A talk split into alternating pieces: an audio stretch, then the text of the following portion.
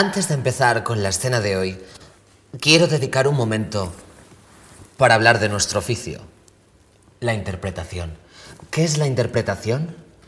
Cuando una persona actúa, ¿qué está haciendo realmente? Nos hace creer algo, ¿no? Está fingiendo. Pero, pensando más detenidamente, deberíamos preguntarnos, ¿qué pasa en realidad? Lo que pasa realmente es que el actor juega a ser Dios, porque al fin y al cabo, ¿qué hace Dios? Dios crea. Dios dice que existe un mundo y ¡pam! El mundo existe. Dios dice, quiero la vida y ¡pum! De nuevo, surge la vida. Dios dice, quiero la muerte y ¡pam! Dios crea la oscuridad. Pero bueno, pero, pero, pero, Samantha, te has venido arriba en este diálogo inicial, que normalmente es así una interpretación que ya de por sí es una maravilla. Hoy, así, con este stylist, con este look, enhorabuena, te has venido muy arriba, ¿eh? Hombre, es que normalmente lo hago para la gente que simplemente nos escucha hoy que el podcast también se graba en vídeo, he dicho, pues tengo que estar arrolladora, imponente y, rutilante. esto, ¿Pero este dónde lo has sacado? ¿Este texto...? Pues mira, esto es una escena del profesor Kominsky y habla un poco sobre mm, esa, ese tema tan recurrente en mi vida y que para mí es tan importante, porque verás, Jordi, a las tías buenas, como tú y como yo, la vida nos humilla. Y el universo se empeña siempre en, ultrajarnos una y otra vez con la esperanza de que, de que nos demos por vencida, ¿no? Lo que pasa es que el cosmos, el cosmos no entiende que las tías buenas siempre tenemos unas bajo la manga. ¿No? Y en mi caso, ese arma secreta, ese comodín que me permite salir ilesa de cualquier eh, situación comprometida, pues es lo que yo llamo ser una actriz del método. Ojo, que yo vengo aquí con la definición de actriz del método donde lo tengo, mira, para que así sumo información de Wikipedia, ojo, ¿eh? La actuación del método es un conjunto de técnicas y procesos actorales desarrollados por Konstantin Stanislavski, mira, esta, esta casi me ha muy bien, casi, casi, bueno, no creo, Stanislavski, yo creo que, que se pronuncia así. Que tiene como objetivo que las interpretaciones consigan un tono más sincero y realista. Yo te he visto más sincera y realista. Nunca sí, me he visto tan sincera y realista en la vida. Sincera? Bueno, es que hoy me he puesto mis mejores galas y razón no te falta la verdad porque eso es un poco mm, la teoría. ¿no? Y luego ya está la interpretación que tú le quieras dar a la vida, que para mí es lo que tienes que hacer, ¿no? Y para mí, y creo que también para, para Stanislavski, ser actriz del método es meterte tanto en un personaje que acabas convirtiéndote en él, ¿no? Y mm, para mí convertirse en un personaje yo creo que es como el arma definitiva para afrontar todos los sinsabores en los que me veo expuesta, igual que todas las tías buenas y todas las top models, que es lo que somos tú y yo, es el arma definitiva para afrontar todos los sinsabores en los que me veo expuesta en mi rutina, ¿no? Porque si tú encarnas un personaje y tú te tomas la vida como si fuera eh, una actuación y tú te sientes protagonista, tú te olvidas de todo, ¿no? Y te centras en tu guion, que es un guion que puede estar sujeto a cambios o puede que sea un guion fijo. Eso ya it's es otra cosa. Pero bueno. Por cierto, yo me estoy olvidando de todo el guion y esto es totalmente en serio porque estás guapísima. ¿Qué te Qué coquetona. Uh, Ojo, que si nos estás escuchando dirás, pues yo también quiero verla y es que es por primera vez nos podéis ver. Sí, no sabemos dónde estamos, en las redes, en YouTube, en Piquipín, en, en la nube. En la nube, estamos por ahí, pero por primera vez puedes ver, sigues ahí con imágenes, o sea, vas a poder ver a Samantha que va fantástica. Estás enseñando el pezón, te aviso. Bueno. Arriba, arriba. Esto es un poco televisión de los 90. ¿Eh? Yo te, te, digo que soy más partidaria de que la gente simplemente nos escuche y en el caso de que esté viendo la opción de vídeo, que cierre los ojos y que me imagine con el mejor look que lleva, ¿no? Aunque de decirte que las galas que llevamos... Y eso es increíble y estupendas, ¿no? ¿eh? Y es un poco también... El porqué, el porqué de esto. Un poco actriz del método, ¿no? Porque venimos los dos encarnando dos pedazos de personajes. El mío en concreto es el que interpreta a Lali Espósito y el tuyo es Moisés, el personaje de nuestro invitado de hoy que es nada más y nada menos... Mira, con estos músculos, ¿quién voy a ser? Miguel Ángel Silvestre.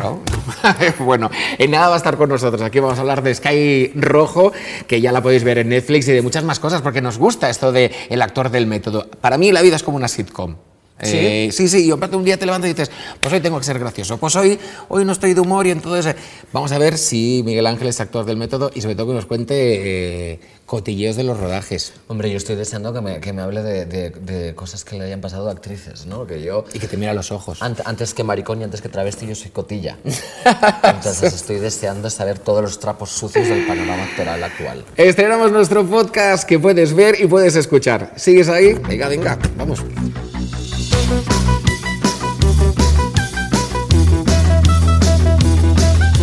Pues lo prometido es deuda, os lo hemos dicho. Hoy está con nosotros Miguel Ángel Silvestre. ¿Qué tal? Pero qué bien que estés con nosotros.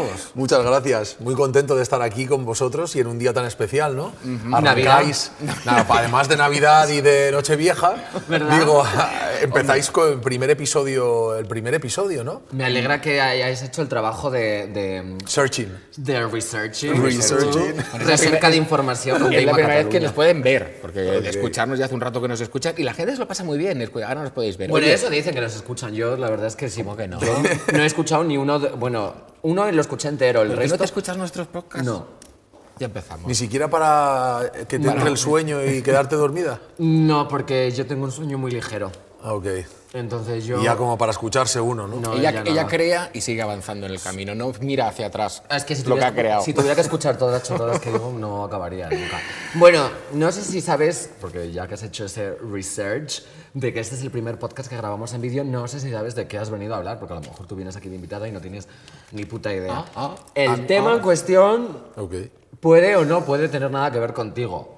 ¿No? Vamos a hablar de ser actrices o actores del método, ¿no? Porque yo tengo una concepción de lo que para mí es ser actor del método muy distinta, que va más mm, enfocado a eh, eh, sobrevivir al día a día, ¿no? Fingiendo que eres una, una persona, por ejemplo, yo hoy me he puesto haciendo un homenaje a la serie Sky Rojo, que ya se ha estrenado, pero que no vamos a desvelar porque la gente la tiene que ver. Entonces, siguiendo la dinámica, Eso mismo. te voy a hacer la primera pregunta. ¿Qué es para ti el método? O sea, ¿sabes lo que es el método? Porque, Bueno, si no lo sabe, él, imagínate ella. Va, Bueno, va, es que vámonos hay, de aquí. o hay sea, como Stanislavski, hay muchísimos es que, es que métodos. aquí vosotros sois, sois más especialistas. ¿Qué entiendes Sí. tú por ser actriz del método? Eh, bueno, entiendo al famoso método de Stanislavski. De hecho, uno de sus libros se llama El método y me imagino que... De ahí- de ahí ¿Qué pasa? cogieron, ahí No, que está muy bien. el Sí, sí, título. sí. Uno, digo, uno de los libros de Stanislavski se llama El método. Y yo creo que por allá por los años 60 o así, eh, toda la ola de Marlon Brando empezó, se empezó a hablar a través de Elia Kazan. Se empezó, ella trajo el método de Rusia y a ver, va- vamos a aclararnos, o sea, vamos a poner un poquito de cronología. O sea, una mujer trae este método, lo a Estados implanta en Unidos una escuela de actores, si y a no través de equivoco. Marlon Brando, Ajá. entre otros, pero sobre todo yo creo que es una de las figuras del método.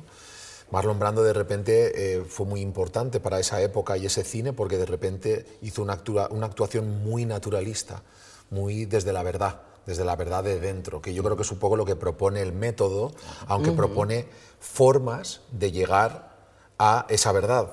Lo que pasa que esto es como un juego. Yo creo que hay muchas maneras de encontrar la verdad actuando. Hay personajes que dirías, me lo creo mucho más que otro que está haciendo el método, donde le ves un poco buscar la realidad y hay otros que la realidad la viven.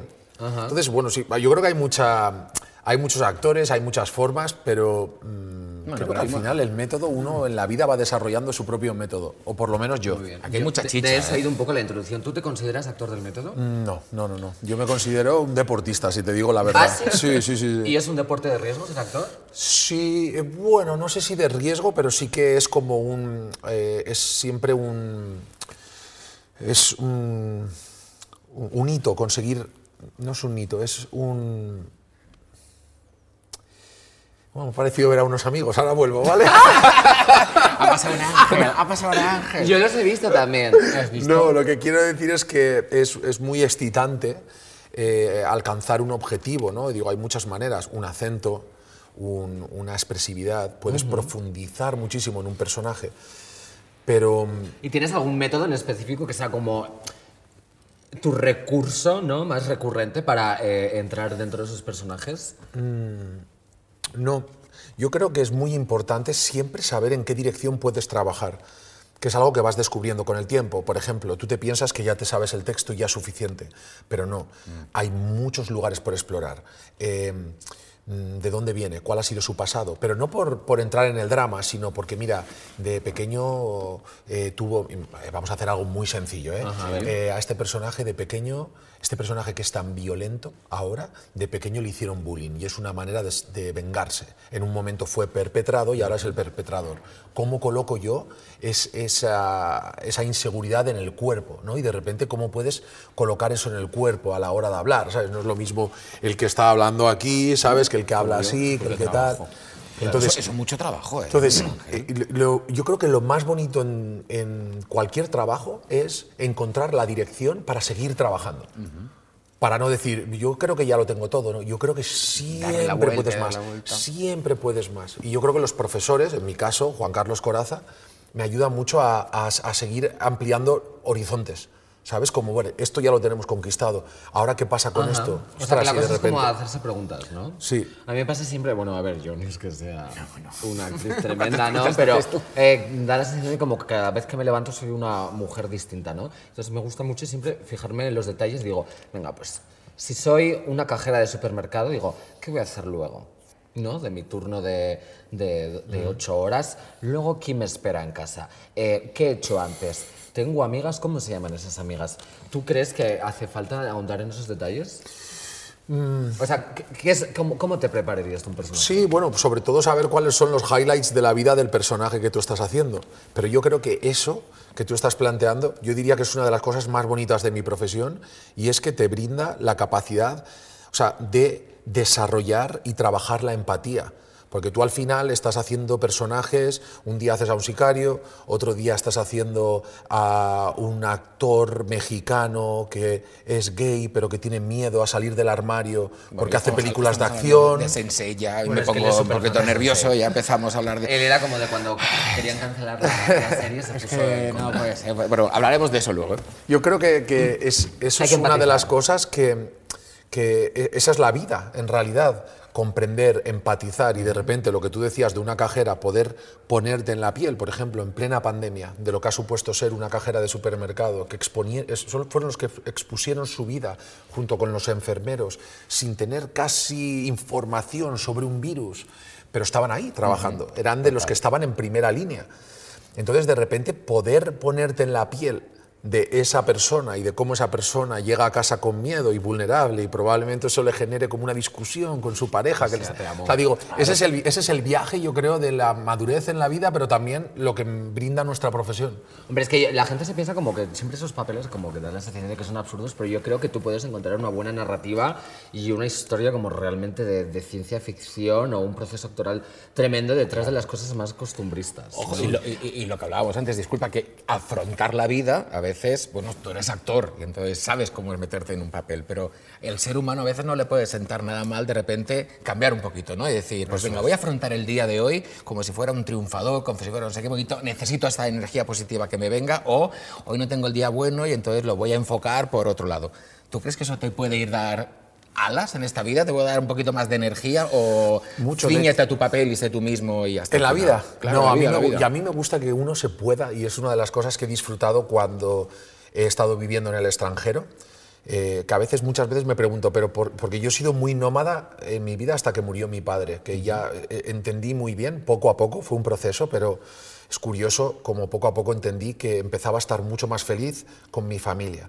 Pero de una manera, cuando está toda tu familia y te sientes mucho más adolescente, porque el peso fundamental o el pilar fundamental de tu vida es tu padre, por ejemplo, en este caso, eh, eh, de repente eh, me sentía como que todavía era adolescente, sin ser un adolescente.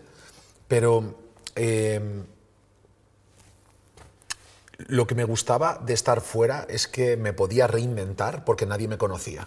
Ahí está. Entonces me podía reinventar cada día, cada día podía elegir ser una persona diferente.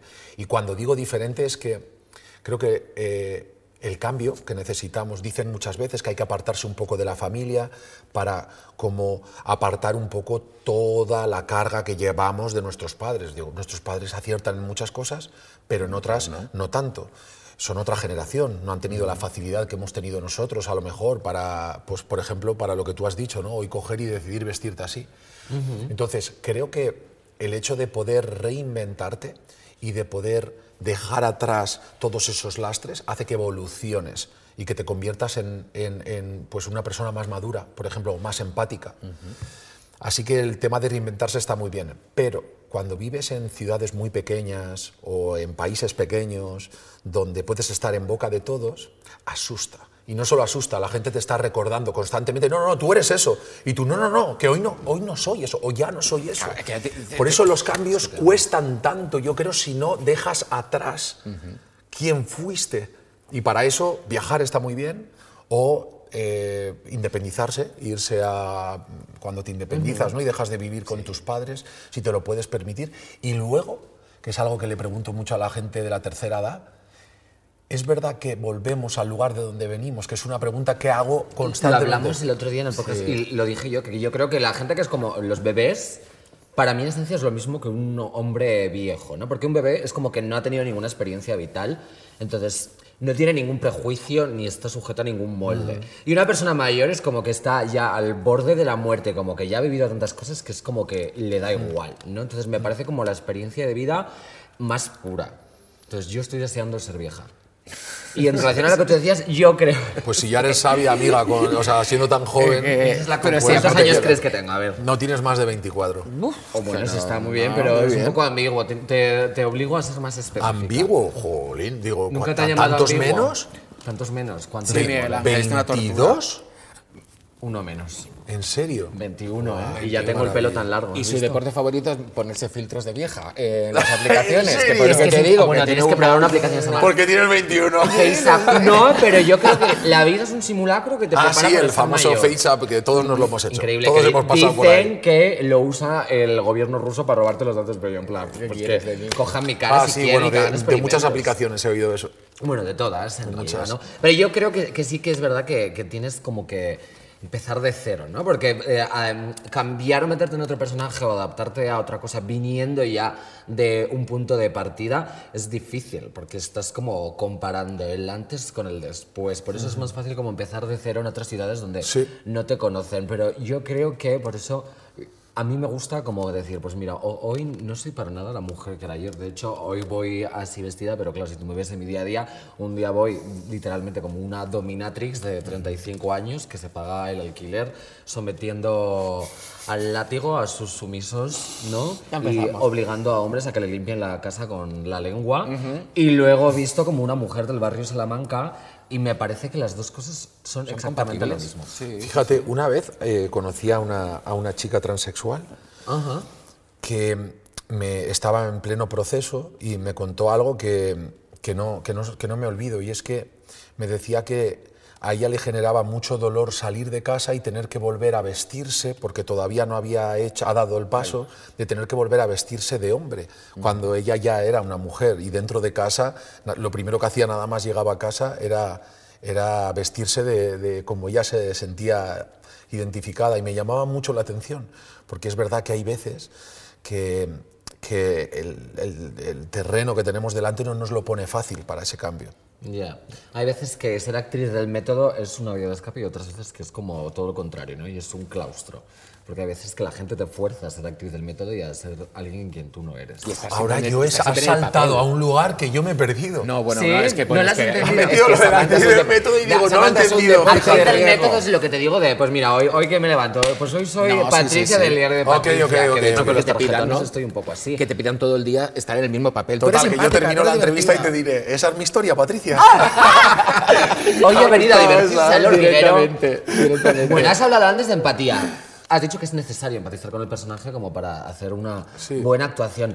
Eh, eh, ¿te, te lleva trabajo empatizar con alguien que es mm, tan eh, problemático, tan conflictivo, alguien que a lo Es mejor un puedes- cabrón, es un cabrón, mm, bueno, no sé, tampoco vamos a desvelar Un muchas cosas, pero de principio a fin es bastante cabrón. Un tío calavera, bala rasa.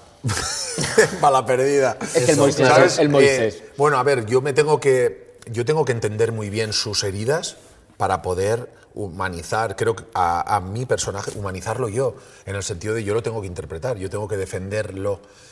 Es muy antiguo lo de que en las películas los malos sean los malos y que no tengan corazón, porque digo, es que sabemos que no es así, digo, sabemos que no es la vida. Pero am, una cosa es empatizar con las personas, pero la otra es decidir quedarte o no. Porque uno tiene que protegerse uno. Entonces, está muy bien entender y comprender, ¿vale? Y entender de dónde le viene todo el viaje al otro, porque eso te hace vivir en paz, te hace vivir sin odio y sin resentimiento. Pero uno ha de elegir en un momento de su vida, ¿quiero estar aquí o no? Desde no, luego. no. Yo no me quedaba, acá. no, digo, yo o sea, igual salía en dirección contraria, ¿sabes? Digo, si ¿Y luego te conociera a Moisés, personaje? entenderle, sí, le entiendo, entiendo muy bien, pero digo, mi decisión es vivir la vida con flores, ¿sabes? Y con gente que le ponga O sea, flores a, mi aprendes jardín. de lo malo del personaje a decir, esto yo no lo quiero en mi vida, de esto yo no lo voy a... o esta decisión no la tomaría.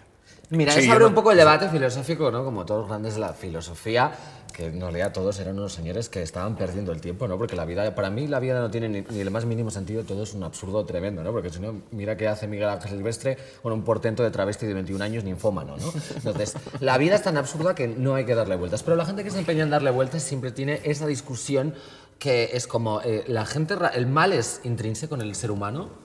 O sea, ¿la gente hace el mal de forma inherente o eh, realmente somos todas víctimas de unas circunstancias? Bueno, estoy yo aquí. Bueno, No, yo no, creo no, que tú no. lo has, Es que yo estoy por pedir, por favor, antes, ¿no? traigan Los el té, niños... traigan el café, porque esto estamos, nos falta aquí... Sí, yo- acaba de ver Jordi a unos la clave, también. exactamente. Hablemos del mal intrínseco de la humanidad en Bueno, el ser humano. Ella hablaba antes de los niños, ¿no? Y de la pureza de un niño. Todos sabemos que los niños no tienen nada de malo, ¿no?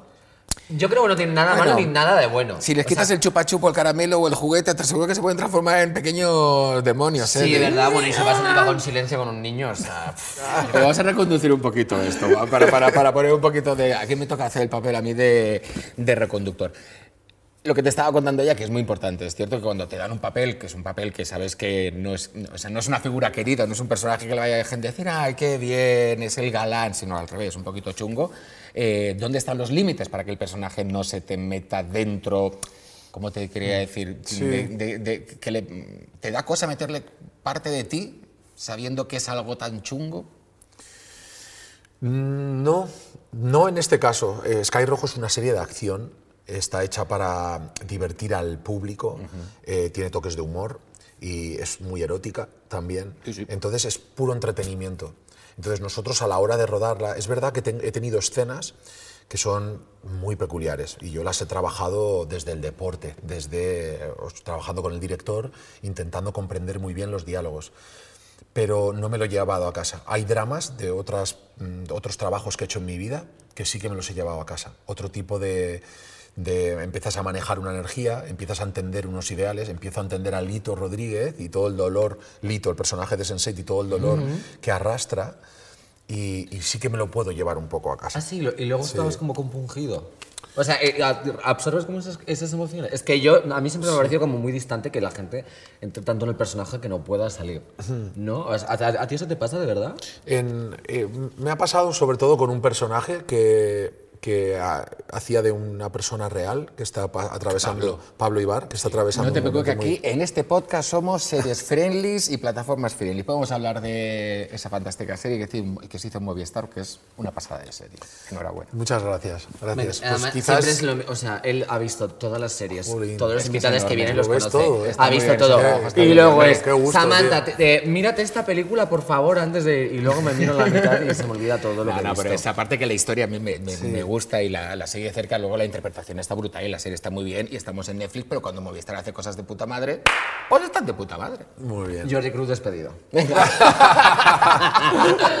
¿Y te costó salir con ese personaje? Sí, ese personaje sí, porque además él estaba constantemente en las noticias y profundicé mucho en lo que estaba y, y me documenté mucho en toda la injusticia que estaba viviendo y era inevitable hacer una batalla personal, ¿no? Una batalla personal. Así que ese es el que más me ha costado, de alguna manera. De los otros, después de un tiempo de descanso, la, o sea, la, vida misma te devuelve enseguida a algo tuyo. Pero bueno, igual algo se quedará. Algo ¿Sí? se ¿Tú quedará. crees? Batiburrillo, entonces como hagas un batiburrillo de todos los personajes que llevas, de Bueno, ya verdad, digo, de hoy te has repente- levantado muy velvet, ¿eh? ¿Te imaginas? Me encantaría que Espero no levantarme Moisés, No, ¿sabes? no, hoy te has levantado muy Moisés, eh, cuidadito. y si me levanto Moisés, que sea porque las cosas vienen de cara, porque cuando las cosas vienen de cara, el chaval Pues oye, tiene, tiene su encanto el tío, pero cuando no le vienen de cara, Se complica. Hay que re- recomiendo mucho Sky Rojo. Yo tuve que hacer un descanso entre un episodio porque es que son 25 minutitos, Sí, una sí. cosa así como bu, bu, bu, bu, bu, y hay momentos que dices, venga, me lo voy del tirón. No puedes. O sea, hay un momento que tienes que parar y tomar Sí, aire. porque va muy rápido. Porque dices, Es espérate que todo esto me está explotando en la de cabeza. acción, sí, y Sí. de sentimientos, sí. Eso es muy mi generación. Es, es muy Lali, sí. Siempre acabo hablando de lo mismo, joder. de tu generación. Es que siempre le acabamos diciendo que si Jordi Cruz es viejo y yo soy muy joven.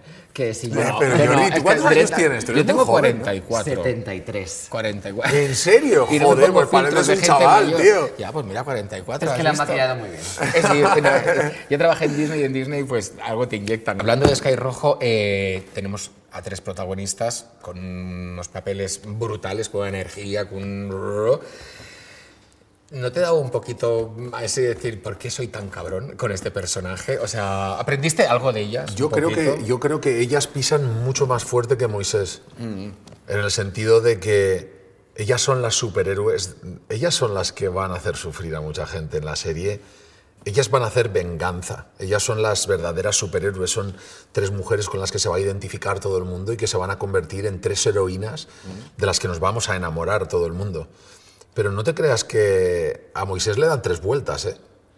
O sea, que si Ya. se juntan, claro, ahí Claro, ya- claro. Son Para mí son las Telma y Luis. O sea, son yo viendo la serie decía, son como mujeres, son del- mujeres del 2021. Claro, sí, sí. ¿Sabes qué me pasa a mí? sensibles, pisando fuerte y con determinación. Hombre, y bueno, nos dan, claro, son, digo, nos hacen, vamos, bailar una jota si hace falta. O sea, que te da, te da un poco de envidia que ellas sean como tan chulas, ¿no? Porque es cultura gay, sobre todo. Bueno, Siempre es- que ves una serie, sí, una película, son- que el son- personaje femenino es el Son más chulo. tres iconos, son tres iconos. eh, además, habéis visto cómo van vestidas. Hombre, yo lo, lo único que por lo que veo en las películas es por los looks. Luego el diálogo a lo mejor lo tengo en mute, pero estoy como, qué, guapa. De- Qué bonitos es- pantalones, qué guay, sí. Y luego me voy a Lumana, me compro lo mismo y intento un poco emular el look.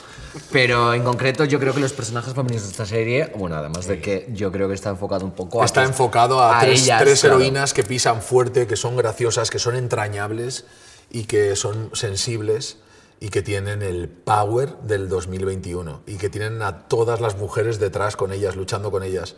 Sí, pues fíjate que yo creo que precisamente eso va a hacer un poco el efecto que yo te hablo, que para mí es actriz del método, ¿no? Que es cuando ves a alguien tan chulo que de repente como que lo emulas. ¿No te pasaba a ti cuando, bueno, la verdad, aparte de que eres actor, no veías a veces como series o películas y decías, joder, este personaje es tremendo, chulísimo, y limitados? Porque yo en clase muchas veces veía series a Fer de Física o Química o a eh, Kurt de Glee, que luego es el peor personaje porque ahora me cae fatal, pero veía, incluso imitaba diálogos. Entonces luego a lo mejor un homófobo me decía un comentario y yo reproducía un diálogo de ellos y a lo mejor no tenía nada que ver y el tío se quedaba como, ¿qué estás diciendo? Y yo en plan, te has quedado loca, ¿verdad? ¿A ti te pasaba eso?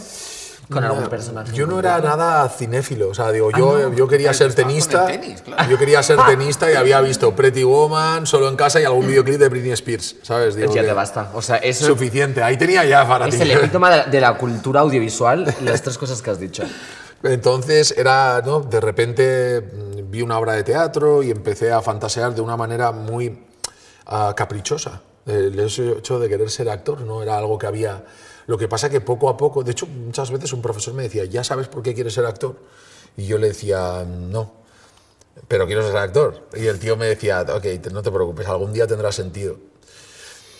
Mm, Al final yo creo que es que he aterrizado aquí y disfruto mucho de mi trabajo, pero no, no sé muy bien por qué. No tiene sentido. Veo las cosas que tengo. Hay un ejercicio muy bonito que hice una vez en clase, donde le decías al compañero, era un poco de despedida del curso, donde le decías al compañero mirándole a los ojos, tienes cosas muy bonitas, tienes y veo cosas muy bonitas en tu corazón para ofrecerle a esta profesión. Era un ejercicio, ¿no? De decírselo al compañero. Y era como una despedida que hacía Juan Carlos de Coraza de este, del curso. Y era, que por cierto, el curso que hizo también Javier Bardem, para que te hagas una idea. Digo, que Javier Bardem sigue haciendo cursos. Digo, eso es un actor comprometido. Hombre. Entonces, eh, yo recuerdo cuando Javier Bardem con esa voz me dijo eso, tienes cosas muy bonitas en el corazón para ofrecerlas. Y yo, y yo Y tú me ada. Sí. salí ahí diciendo, hostia, hay tanto que las tengo y voy a hacer todo lo posible por sacarlas. Y, Es que eso es un y era poco- muy bonito y creo que Ojo. todos, que ahora empiezo a entender cosas, ¿no? Que Digo, todos tenemos cosas que nos han pasado que las puedes poner en esta profesión y de una manera indirecta y con un buen diálogo escrito por un gran guionista y bien dirigido pueden suponer una inspiración para una nueva generación. Eh, Mira, nada, vamos a hacer un poquito de confesiones, pero yo tengo que confesar, yo una vez te vi a ti un estreno de una película, aún no estabas en el paraíso, aún no habían tetas en tu universo. Ok. Eh, y, y estabas por ahí, no, no, y, y estabas... Es que es el mejor nombre para una serie. Te lo juro, y estaba yo Ah, me hablando con un parecía un amigo... horror. Sí. Pedí, por favor, que cambiaran ese título. Mil veces. pero y ellos decían, confía en nosotros, forma parte del el impacto. Y yo, pero ¿qué impacto? ¿Quién va a una podría, serie que no, se no. llame así? Ya, pero viene de la novela colombiana que es tan famosa. Y yo, pero cámbiale. Les digo, ¿quién va a ver eso? Y luego, mira, algo de razón tenían porque la vio mucha gente. Pero me parecía... no creo yo si se podía poner ese nombre. ese se podría título, poner. lo odiaba. Pero me recuerdo en ese estreno y tú estabas saludando a distintas personas y yo le dije al personal, le digo, mira, ese chico supongo que le va a ir muy bien, porque a la gente a la que está saludando le están saludando con muchas ganas y con mucho cariño. Y era gente que ya tenía su profesión, que estaban haciendo la tele y tú estabas como medio empezando en todo esto. Y eso se nota muy bien cuando alguien, te- cuando gente se saluda con ganas y con cariño a, ah, venga, que vengo a saludar a todo el mundo porque a ver, a ver, que todo el mundo me vea. Y dije, este chico le va a ir muy bien. Y fíjate, fíjate. y luego surgió. Oye, pues me alegro que pensaras eso. No, pero yo creo que un poquito como lo que te dijo Bardem, ¿no? De decir, creo que tienes algo bueno de dar a esta profesión. Él me lo el dijo porque qué. era parte del ejercicio. Claro, él no lo pero sentía. claro, pero él, digo, digo, diciéndolo así. Ay, tú digo, no lo- es- ah, yo pensaba que te lo estaba diciendo de No, verdad. el No, ejercicio era el- y el luego, y luego yo Ah, me cruzaba, y luego me cruzaba yo contigo. Esto es ser Y actor, te lo mentir decía todo yo el a ti. rato, mentir todo el rato. Pero no, pero vamos, mira, yo, la vida va de eso, o sea. Es el impacto que tienen las palabras en cuando se las dices a otro. Pero ojo, hay una película que se llama Angel A. No lo he visto. es una película francesa, es muy bonita, que es un tipo que tiene muy poca autoestima eh, con él mismo.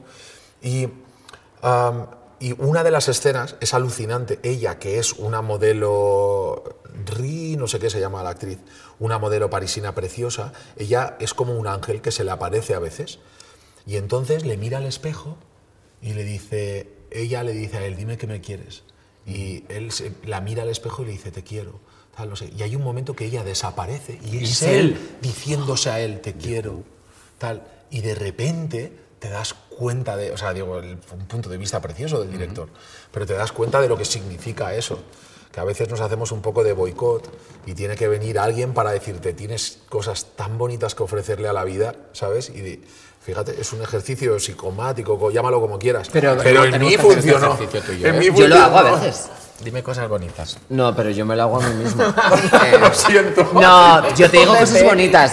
No, bueno, la, la verdad es que cosas- Jordi siempre me dice cosas. A lo Yo mejor me digo Ha sido un lujo trabajar con Samantha en el podcast, una maravilla de persona. Y yo le respondo, te como las mierdas. Sí, sí, eso- eso- eso- esas son las generaciones que Pero se- porque yo soy una persona que es muy cariñosa con los desconocidos. Luego con la gente que quiero de verdad es como que no.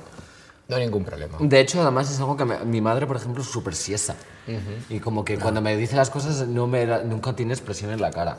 Pero igualmente yo noto como esa conexión. Te voy a decir una cosa, la vida yo creo que es...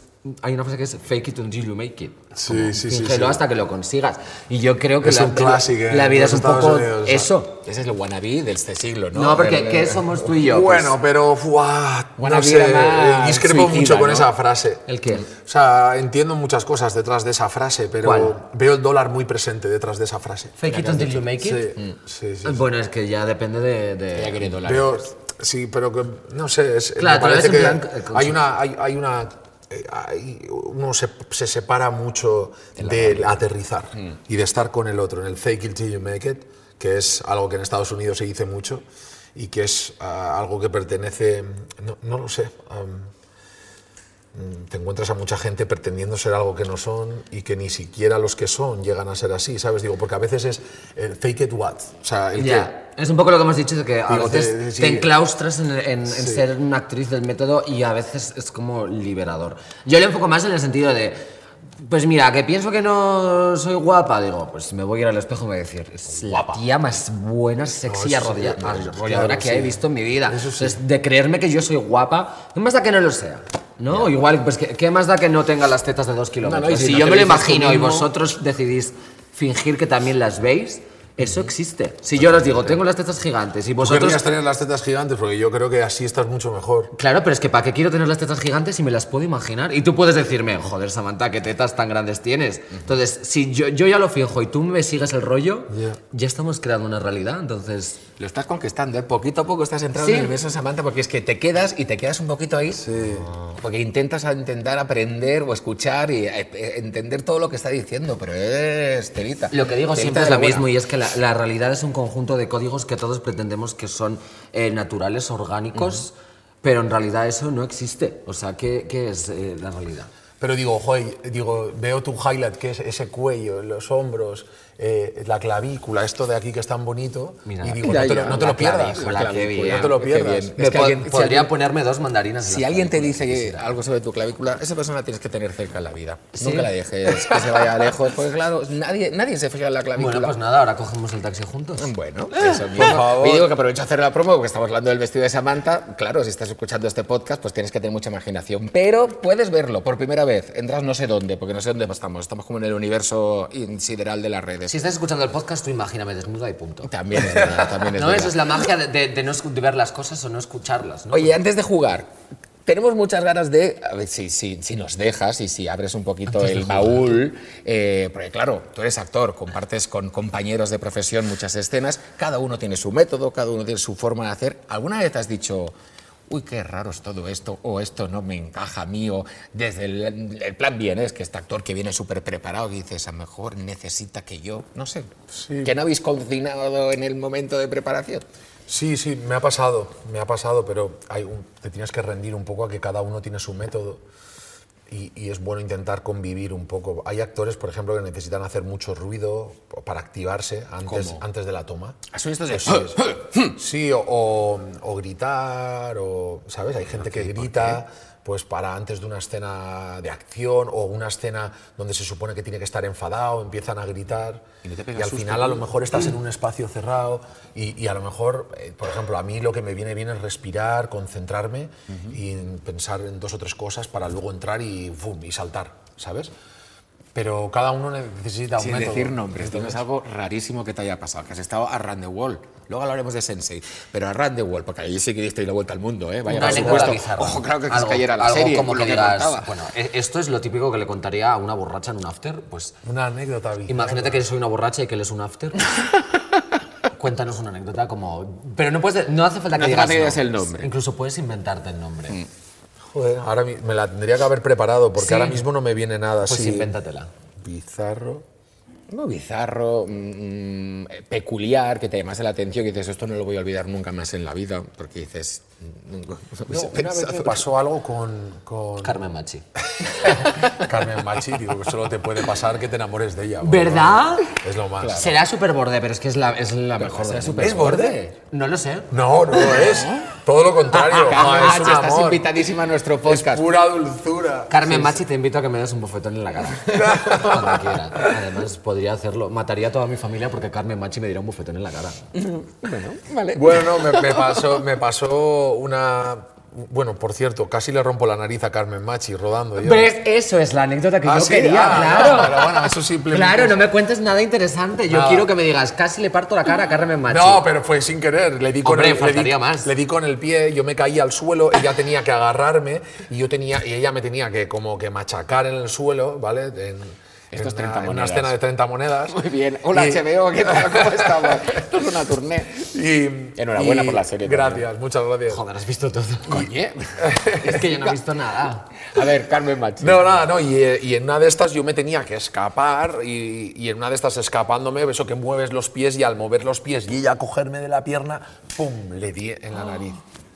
Ay, pobre. Y ella me miró así con sangre en la nariz ¿Ah, y yo, le ¿qué, te- qué te ha pasado? Y me dice, y me dice que, me, ha- que me has dado una patada. Y yo, "Uf". yo, hostia, tío, lo siento, no me he dado cuenta. Yo en mi vida hago todo por la anécdota. De hecho, en plan, a mí me dicen, bueno, mira, vas a venir aquí a hacer un, un podcast grabado, eh, te- te- como planteándolo como en serio, ¿no? Si a mí me vendes eso, a lo mejor no me interesa, pero si tú me dices, te vamos a poner un pelucón y un corpiño de leopardo para hacer una entrevista con Miguel Ángel Silvestre, digo, pff, Pues o ya está. Lo haría gratis. Pues lo tengo, lo tengo. Vamos a jugar a algo. Ahora vas a escoger tú eh, qué papel quieres en todo esto, ¿de acuerdo? Vamos a dejarte que tengas toda la libertad. Porque ya que estamos hablando un poquito de actor del método, a veces eso salta por los aires y lo que viene es la improvisación, algo que a nosotros nos gusta mucho, nos lo pasamos muy bien. Así que tengo como una escena, tenemos como una escena preparada, entonces tú tienes que decidir si quieres formar parte de esa escena y hacer una improvisación junto con Samantha o vas a aplicar todos tus conocimientos para que Samantha y yo podamos hacer una buena escena de improvisación. ¿Te Ah, vale. mojas o lo miras desde... ¿Haces de director o te implicas como.? La escena es muy sencilla, ya Correcto. te digo. Esto es muy sencillo. Es eh, Samantha llega de trabajar con muchas ganas de comerse el último trozo de pizza que había guardado ella en un plato iba todo el día pensando en ese trozo de pizza, pero el novio se la ha comido, el trozo de pizza. Y cuando llega eh, empieza una gran discusión y como en todas las discusiones empiezan con la discusión, luego terminan en la reconciliación y al final en la petición de- Bueno, bueno, a ver, si decides hacer de actor, tú puedes modular esa escena. Ah, no, de claro, hecho, yo voy a modularlo y no quiero que es- sea una pizza, sino un Esto es lo que nos han apuntado aquí nosotros, que yo, vamos, yo lo cuento así, pero luego podéis improvisar. Entonces, ¿qué prefieres, improvisar o...? Porque yo entiendo esas cosas, si yo soy cocinero, ahora no me hagas cocinar, o yo soy cantante, No, no me yo hagas hago lo que cantar. vosotros os apetezca. ¿Sí? Estoy aquí para vosotros. Pues entonces... ¿Qué ¿Quieres que actúe con Sí, vosotros? No, con ella, con ella, vosotros Claro, dos. yo, est- yo estoy Sí, fija yo de soy, actriz. yo soy corte y acción, que es Él el puede mejor ser papel de la director o película. podemos hacer él y yo una escena y tú nos diriges. Ok. ¿Qué os apetece más? Lo que vosotros queráis. No, aquí eliges tú. Yo os quiero ver a vosotros dos. ¿Sí? Venga, pues, venga. sí. Vale, El pero es, público. es como eh, alguien ha dicho no sé qué de italiano antes, ¿no? Como lectura italiana. o sea, Una italiana. se hace Ah, una pero hay italiana. texto, hay No, texto. No, no, No, no, no, texto es sí, no hay no, pero nada. que, que no, no, no podemos levantarnos ni tampoco gesticular Eso, demasiado. Tenéis que estar sentados aquí, ¿de acuerdo? Es como tú, te, Samantha, si te vas a hacer acciones, ya te sientas directamente. Ah, sí. Como que ¿Y quién se ha llegas- comido la pizza? ¿Yo? Tú te has comido el último trozo de pizza y sabes que te has comido el último trozo de pizza, que es el- lo que está Samantha pensando. Vale, y, y yo y me he sentado y ya, ya vengo de la cocina, ¿no? Tú vienes del Sephora de trabajar todo el día y entonces llevas todo el día pensando No, en Sephora la. no, yo, ¿no? yo trabajo en una página web de e-commerce en una oficina. ¿Vale? Me parece bien. Pero ya, ya ha visto que no falta el trozo de pizza. ¿O lo, lo claro, pues en tienes el que sofá? preguntar. Claro. Vale. Bueno, oye, 3, 2, 1. Me los papelicos. Acción. Bueno, he tenido un día tan duro. No te lo vas a creer. Sara Carbonero, en la oficina, nos ha hecho grabar. Espera, espera, espera. vamos, Pero, a ver. Un momento. Un momento, un momento. Oye, eh, ella, has- ella ha estudiado el No, guion. no, no, prepárate. Yo me estoy no inventando todo. Miguel Ángel, por eso yo no quería hacer la escena, no porque... Vale, tal, podemos cambiar, vale, pues ahora voy a hacer como esto que hacen las peticiones del público. Venga, a ver. Ahora con Pablo Motos. Lo mismo con Pablo Vale. Motos. Vale. Uy, cuidado con Pablo Pablo Motos. Motos, Pablo Motos y el fútbol. Vale. 3, 2, 1... ¡Acción! Bueno, he tenido un día tan duro en el trabajo. Bueno, es que Pablo Motos, ¿no? Y todos los de la redacción hemos hecho un TikTok bailando Jerusalema. Lo he pasado tan mal, una vergüenza. Pero bueno, venía en el metro súper contento porque, claro, como ayer comimos pizza y te, te dije, eh, mañana me comeré la pizza porque es lo que más me gusta a mí siempre es llegar y luego comerme lo que sobre. Eh, Voy a ¿me la mirar ahora a ver el delivery, a ver si te pueden traer una pizza. No, pero- De jamón, como a ti te gusta. Pero no me traigas nada si ¿Quieres? dejamos ayer el cacho ¿Eh? preparado. ¿Me lo No, traes pero ¿para qué te la vas a tomar cocina? ese trocito? Te, te- te mereces una, después del día que has tenido, una buena pizza. Ah. Calentita, rica, crujiente. Sí. Esa está, está blanda, Sí. olvídate.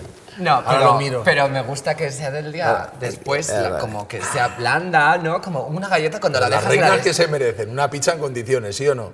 Cariño, después del día que has tenido, anda, ven. Pero, pero quiero que me des el trozo de pizza que nos dejamos ayer, cariño. Anda, vea por el cacho de pizza. Se lo ha comido Chucky. No tenemos perro. Bueno, bueno, está muy bien, está muy bien. Sí, ya ha acabado. Está muy bien. No, no, no, porque bueno, te veo muy cómoda, así que podemos seguir con la escena. Pero no creo que vaya a terminar rollo en, conflicto esta escena, la veía No, como- yo estaba ahí, de- bueno, tú has dicho que había que llegar ahí, ¿no? Claro, claro, hay que llegar al conflicto. Sí, hay que llegar al conflicto. Era Venga, como, va. bueno, te cambio el trozo de pizza por un masaje, Eh, ¿sabes? claro, tú, tú- te has olvidado del conflicto muy rápido, eh, Samantha. O sea, bueno. Pero a ver, que te- me, te- me tenía que... Estabas sacándole que él se lo había comido. Pero si le has hecho un masaje en el brazo, que ni ni para qué, ahí muy bien. Pero porque me hace falta un fisioterapeuta. Tú sabes que yo Bueno, estudié bien, fisioterapia en la universidad. ¿Ah, sí? Sí, sí, sí. Bueno, ya está. Bueno, yo tengo la espalda de hecho. cargada. Pues es que somos el mejor tándem, ¿has visto? No, lo habéis hecho muy bien, lo habéis hecho muy bien. ¿Tú ¿Qué crees? puntuación le pones, eh, Miguel Ángel, tú? ¿Un 10? Sobre todo ha tenido un principio apoteósico. Hombre, chupate esa, Cristina Rota. Con toda la ¿Se llama Cristina, la de la Academia Rota? Hay una ahí, sí. ¿Ah, Hay sí? una Cristina Rota en Madrid, sí. Yo soy Samantha Arreglada.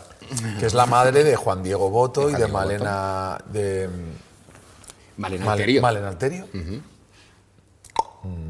Malena No, Malena Alterio. No, Ma- María Alterio, María eh, Boto. María Boto. María Boto, que también Alterio, es su hermano muy buena es. Sí, sí, sí. Héctor Alterio. Eso es. Bueno, bueno, eso yo es. voy diciendo no me Bueno, pero digo, tuntún, todos que el actor todos eres son tú gran- y eres hoy Todos son amigos. grandes actores, todos son grandes actores. Bueno, Miguel Ángel Silvestre, muchísimas gracias por haberte venido a divertir con nosotros al hormiguero. directamente. Tendríamos muchas cosas de las que hablar, sobre todo Sense8, porque yo, vamos, estaríamos ahí hablando durante todo. Solo una última pregunta. ¿Sentiste el cariño de la gente, todos los que dijimos, cómo puede ser que esto termine ahora y, y- y- y- y ese proceso hasta que se hizo ese último capítulo cerrándolo? Fue muy bonito, la verdad, no nos lo esperábamos. De hecho, nunca había pasado eso en Netflix, que Netflix se retractara porque los fans eh, pujaran, apostaran, mandaran emails, eh, mandaran todo tipo de llamadas, recibían llamadas diciendo que no podían cancelar la serie que les había acompañado de verdad. Se la sentían como algo muy personal. Sensei tenía eso. La gente que estaba con Sense8 era una serie que les había inspirado, que les había acompañado en un camino de soledad y de vulnerabilidad de muchísimas minorías. Aquí en España yo siempre se lo decía a mis amigos, a los americanos, les decía, tengo muchas ganas que vengáis a mi país para que, porque me siento muy orgulloso de cómo nosotros atravesamos una, una- una época con la dictadura muy difícil y cómo se reinventaron y viajamos al otro polo gracias a toda la liberación que propuso desde Lorca Almodóvar, pero o sea, habían, ah, hubieron muchos artistas en España que cogieron y como si de un compás se tratara, llega- llevaron a una gran celebración de la libertad. Eso es algo que hoy por hoy muchos países no pueden decir. Y hace unos años, cuando empezamos con Sensei, yo les decía, es que vais a ver lo que significa en España eh, serie, ¿no? este movimiento, ¿sabes? Que es una realidad, ni siquiera es una lucha, es una realidad. No sé, eh, mucha gente dirá, bueno, también hay violencia en España, sí, sí, no digo que no, pero digo, comparado con otros países, estamos en un lugar de muchísima aceptación. El otro día mi sobrino eh, estaba con un amigo y, y le hago un FaceTime a mi hermana y dice, le dijo mi sobrino a mi hermana, hacen muy buena pareja. ¿Quién? Mi sobrino le dijo Ah, a mi hermana, personajes. de mí, de un amigo. No, no, de mí un amigo De que le llamamos un a mi amigo suyo. Hace muy buena pareja y dije, Qué wow, mono. hay algo que se está haciendo bien. Porque es que Digo, no porque mi sobrino me puede ver con una chica y pensar que qué buena pareja hago, pero también de una manera espontánea, con 10 años, me veo con un chico y dice, hace buena pareja.